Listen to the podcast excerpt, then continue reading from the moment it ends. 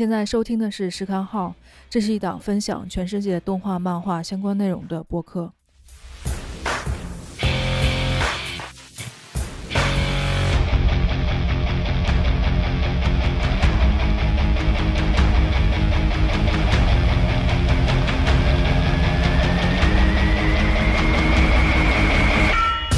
以关注公众号“时刊号 Numero Zero”，每周会定期更新文章。微博同播客名，我会及时发布动画、漫画、影视、书籍等相关的资讯。小红书的账号是 Sara 的时刊号，请多多关注。欢迎到公众号小宇宙下面留言并支持我，也可以发送邮件告诉我你想说的一切。这期节目我们现在就正式开始吧。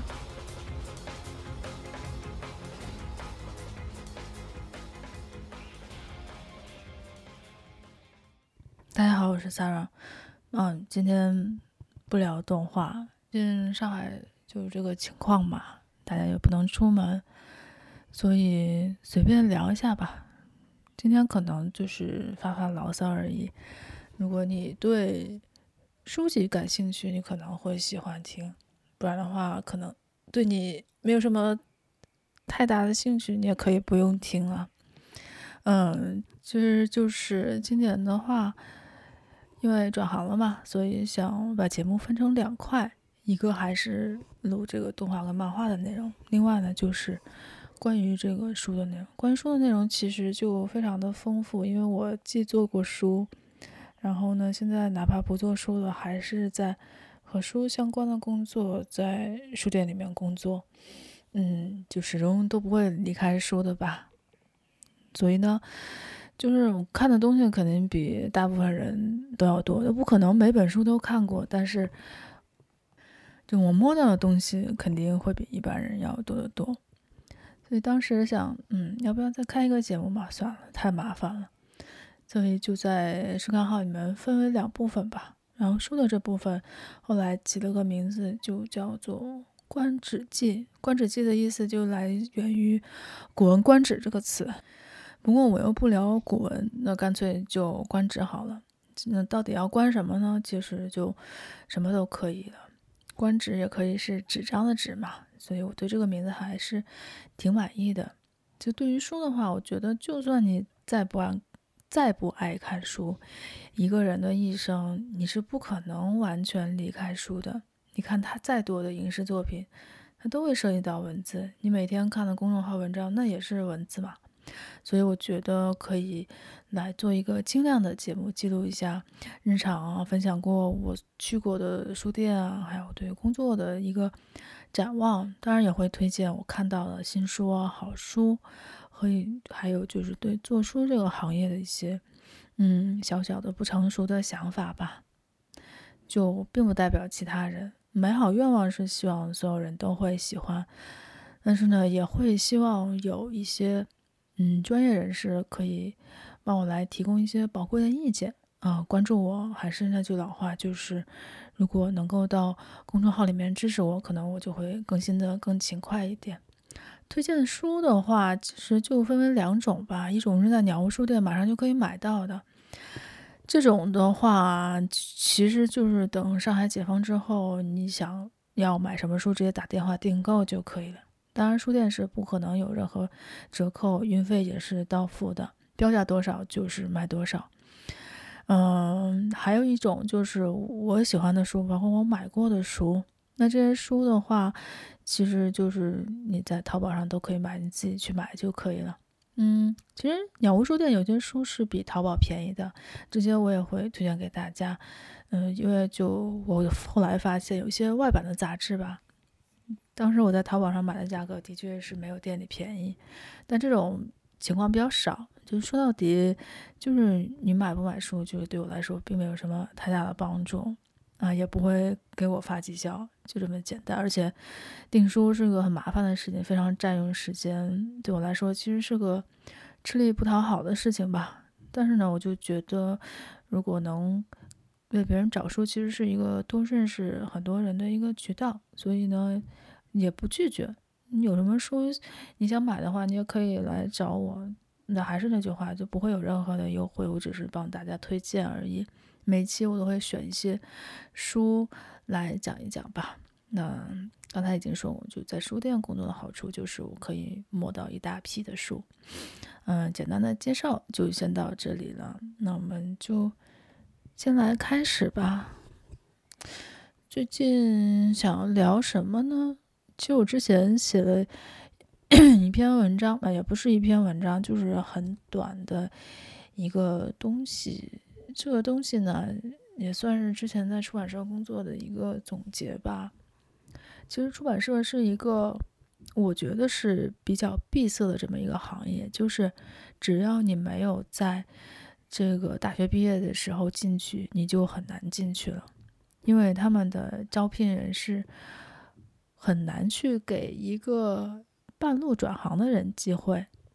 嗯，就这样说好了。我已经连续给读库投过两年的简历了，都没有过过。虽然我后后面也有在其他的出版社工作过，但是就还嗯比较执念这件事情吧。虽然我也没有想去北京而已，但是呢，在上海就是有计划招聘的出版社，然后呢还能给你机会的，其实是非常少的。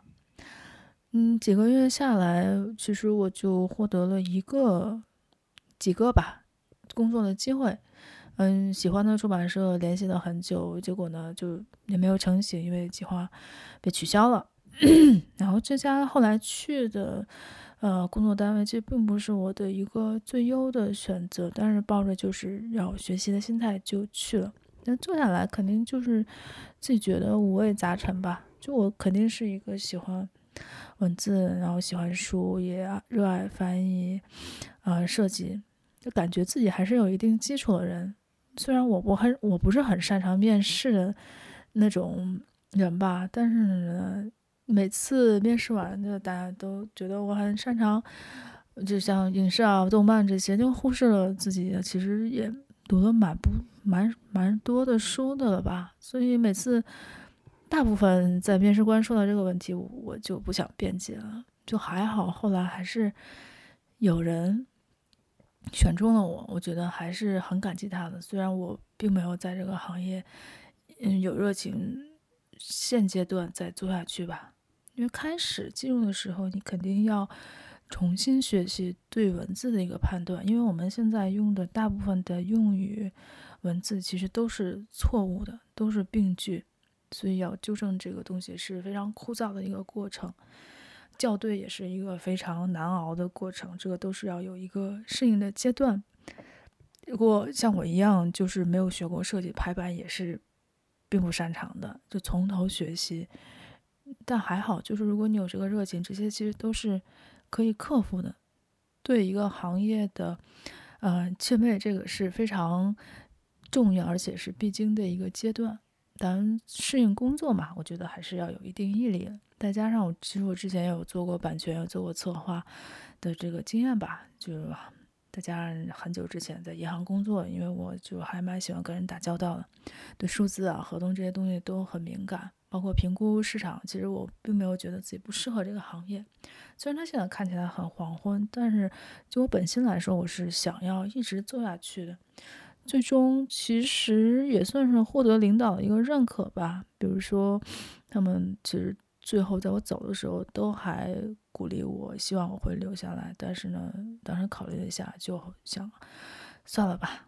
那当时我觉得很搞笑的一件事情就是，我明明做的日本文学，但是我每次能够提供过的都是一些英美文学的选题，再加上就是因为我这个日语吧是自学的。就自学的就有一个很大的问题，就是我语法不好。语法不好的话，每次看一些原文的时候就非常的费劲。在读译者稿的时候，基本上就要比平时看其他的，比如说英文或者是中文的文章，要花两三倍的时间。就一页我要读很久，要读很多遍。那举个例子来说，当时我在看古希润一郎的一本他写的非常学术的一本书，真的读的快要去世了。就我的日语其实一直都没有一个 N1 的这么一个水平，我觉得顶天了也就是 N2 吧。所以很多稍微不现代一点的日语就读得非常的不通顺。如果你每天读稿子都读成这样的话，就真的就很痛苦。所以后来我就觉得，啊、自己做日日本文学可能还是需要一定的时间，先把日语练好吧。再有呢，就是因为现在女性话题这么火热，大家都想做这个话题。虽然我也是个女性，但是呢。就说实话，大部分的女性主义的书我都不太喜欢，因为它就是读起来，我觉得就是废纸，就不应该出版这些东西。就难道我们不应该出一些真的是有出版价值的书吗？因为有的时候我不喜欢日本人写书的呃东西，就是因为他们就是会给你起一个非常耸动的标题，然后呢，那个评论。包括亚马逊上的评论也没有什么太大的参考价值。你也知道日本人的那种从众的心理，你根本就筛选不出来哪些到底是不是好的。你只有亲自去读了稿子，你才知道。然后每次选出来的那些选题吧，哎，基本上是我最不喜欢的一些东西。比如说像，呃，某某日本女性主义的这个名人他们的语录啊，这这种东西。你觉得有用吗？这种东西就是机场读物啊，为什么要做它呢？所以我就自己觉得还挺痛苦的，所以最后就也没有留下吧。做一个编辑，嗯，需要的技能是非常多的。首先你要，呃，从版权，然后策划选题、校对、排版、设计、营销，一条龙门门都要通。嗯，这些呢就不是一时半会儿能够累积起来，都是需要一个持续学习的一个过程。那最重要的是，你要有一个可以充分学习的平台，还有一定的工作的自由度。当然，这里面我觉得最重要，如果你想要做书的话，就是要选对平台，就是技能这些都是可以习得的。嗯，但是平台的话，如果你跟错了一个领导，这个领导就是非常独裁的话，那你就死定了，你就是真的是什么都做不了。而且呢，就你做的东西。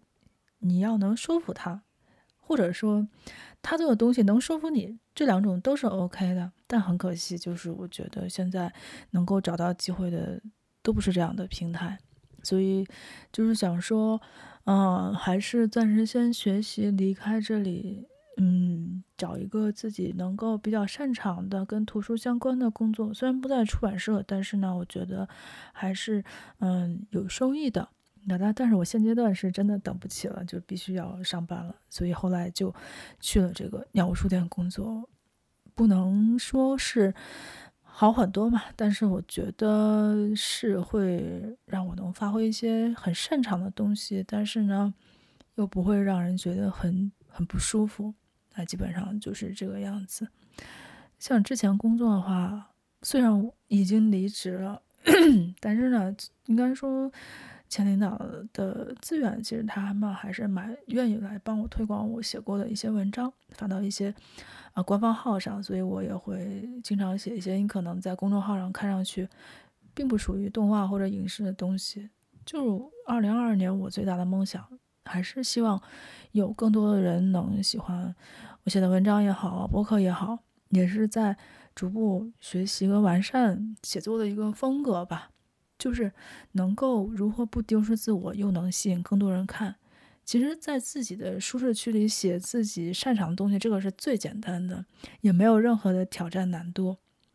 嗯，但是呢，如果你想要吸引更多人来看，这个就非常的讲究，你要放下一些自己的执念，把一些东西传达给普通人。嗯。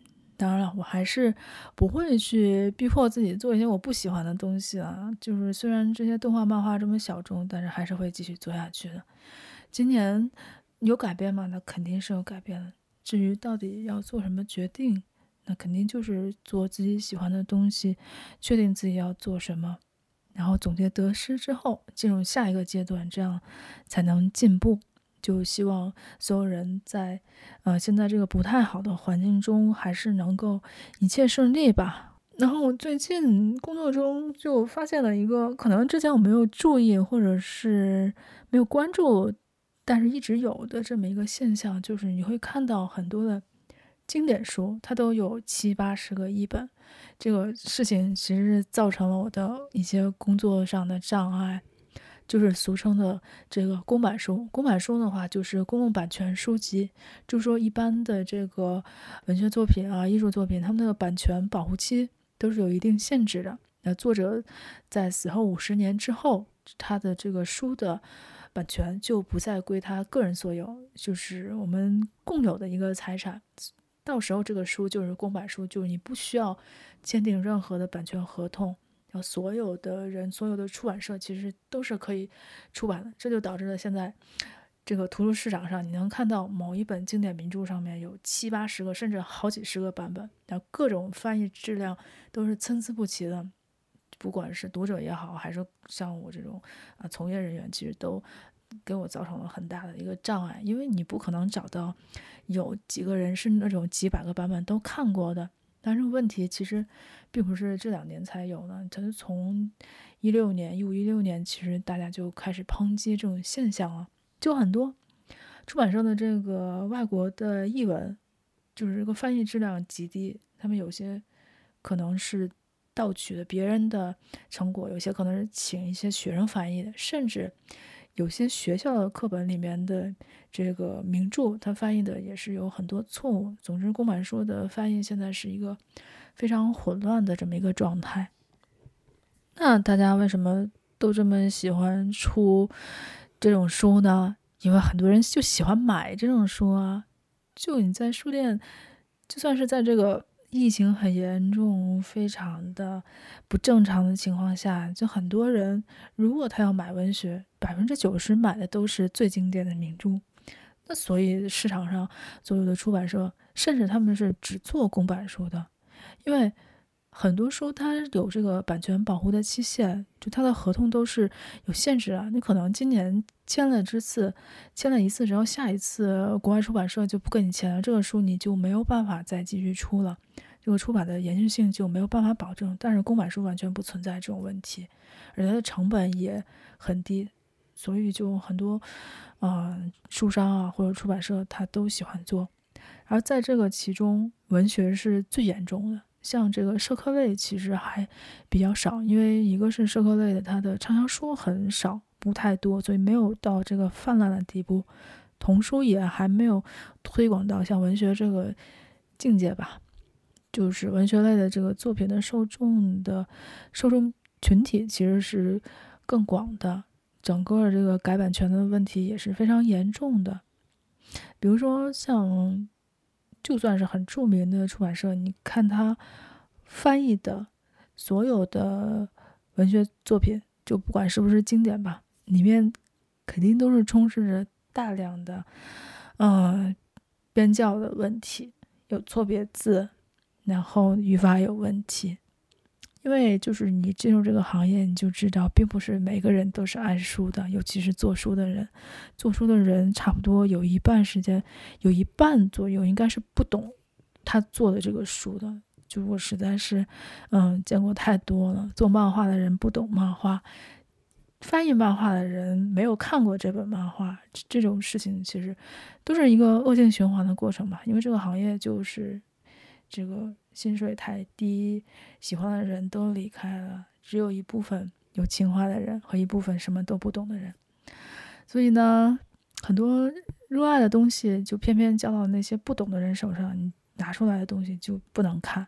拿出来的东西不能看，那是因为那就没有给够你足够的资金让你去找好的译者，那就恶性循环吧。基本上就是这么一个概念。而且有的这个公版书上面，甚至是它没有注明译者，就是你在对照原版之后，你会发现它其实这不就是原文，它就是一个很简短的故事梗概，就是一个文化产品，连一个基本的品质它都过不了关。嗯，下面还有一种情况，但这种情况我没有看过，因为就我也没有很多时间看几十个版本。就我之前看到一篇人民文学出版社上写的，就是很多。民营的这个出版品牌，他不是跟出版社合作出这个公版书嘛？但是他们其实又没有手上没有足够的资源，于是就开始各种洗稿抄袭，就是你会在书上看到只会写是谁谁谁主编，但是呢，他的这个译文校注改写其实都是来自于其他的一个版本。就公版书保护的是原文的版权，但是译文的版权它是不会是免费的，它还是受法律保护了。所以这种侵权其实也算是侵权，虽然它是有得到过处理，但是国家因为对这篇。判罚很轻吧，就根本就达不到一个惩戒的作用，应该说是，呃，屡犯不止吧。就对于翻译来说，就你经常会在豆瓣上看到很多人说这个翻译不好，那个翻译不好。那对你来说，什么样是一个合格的翻译呢？在你真正的看过译者的稿子之后，你会发现每个译者的风格其实是完全不一样的。有些人呢喜欢保留国外作者那种。啊，文风，然后有些作者呢，就尽量的贴近平时的这种话语，但是有些译者就非常喜欢的这个古文的这种文字的选择的风格。但我觉得这个是个人选择的问题，那么最终的问题其实是在于信达雅，因为现在连信这一条都很多译者都做不到。就你会发现，不管是很资深的编辑，还是一些。刚初出茅庐、没有什么名气的，啊，很资深的译者，或者是一些没有做过很多书的译者，他们都有这个错漏译的问题，所以这个时候就需要编辑要认真的看，对语言理解能力要强一点，然后对这个书要很了解，这不不能随便，啊，该改的改，不不可以改的是绝对不可以改的，这个问题其实还蛮严重的，因为文学这个作品必须有一个专业的编辑来把关。像我之前看到的说，萧红的那本《呼兰河传》吧，因为市面上很多都是这个黑龙江出版社的这个版本，它那个版本是改掉了很多东北方言的，就这些方言并不是呃不能理解的，应该说保留它才是萧红的这么一种语言风格。就像这些，我觉得就是一个嗯编辑的一个基本功吧。嗯，但是呢，现在市面上能做到这点的，应该说是寥寥无几。这还是中文，像日文跟英文，那就更不要说了。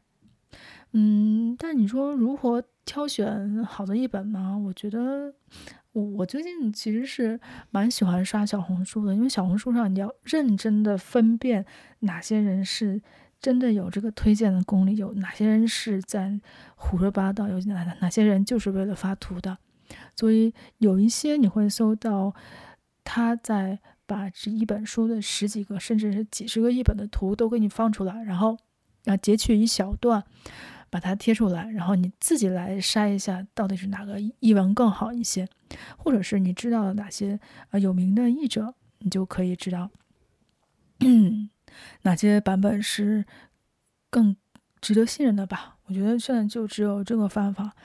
至于你说有几百个译文，那实在是没得挑啊！你就是选那个比较有名的那些，大概看一下就差不多吧。就像嗯，读书的博主嘛，其实现在我我看最多，其实还在小红书上，因为小红书上有很多浑水摸鱼的，这些很容易就是筛掉了。但是留下的那些呢，你也要再仔细的分辨一下，嗯，其实还是能够找到一些好东西的。就是大家喜欢什么东西，就可以认真的去研究一下，就 OK 了。好的，然后今天我应该这个工作都聊差不多了。我最近看了什么书呢？我觉得，啊、呃，有一天在书店里翻到了一本谷口治郎的画集，因为这个画集本身就很贵。啊，我记得淘宝上是，嗯、卖四百多块钱吧，然后店里就更贵了，店里大概要卖卖到六百多。嗯，是他早期的一个画集，但这个画集里面有很多像这个他画登山的那个漫画《神之山巅》的，包括还有他后面的那个遥远的小镇的一些嗯插画吧，那个都是非常震撼，因为这本书的开本就非常的大，已经应该说是大十六开，而且很厚。呃，纸张也是非常的好。其实我是推荐，如果你跟我一样特别喜欢谷口治郎的话，你可以去淘宝上买一本。反正我现在是什么都不能买，买了也送不到，就没有办法。这本书我都还是蛮希望推荐给大家的。嗯。其他的话，我最近啊又翻到一本是青马 book 二零一八年出的图像小说，叫做《亲爱的陌生人》，其实是一个法国漫画，也是得过安古莱的这个大奖的，好像是。嗯，这个漫画我觉得它特别的细腻详实，而且是法国人的那种，算是绘本风格吧，它不能算是漫画，但是它的故事就非常的日常，但是呢。你就发现它的情节是在后半段又把前半段看似讲的是不一样的故事，但最后又圆了回来，凸显了一个女性跟一个男性他们一生中，应该说是中后段的一个心路历程吧。所以我就非常喜欢这部嗯动画啊，不是动画是漫画。就喜欢的话可以来找来看一下，也可以买一本。我觉得蛮值得的，这本书反正之后解封了之后，我应该也会买一本拿回家的。OK，今天的节目就先聊到这里吧，下次我们接着聊去年好看的漫画。我是 Sarah，拜拜。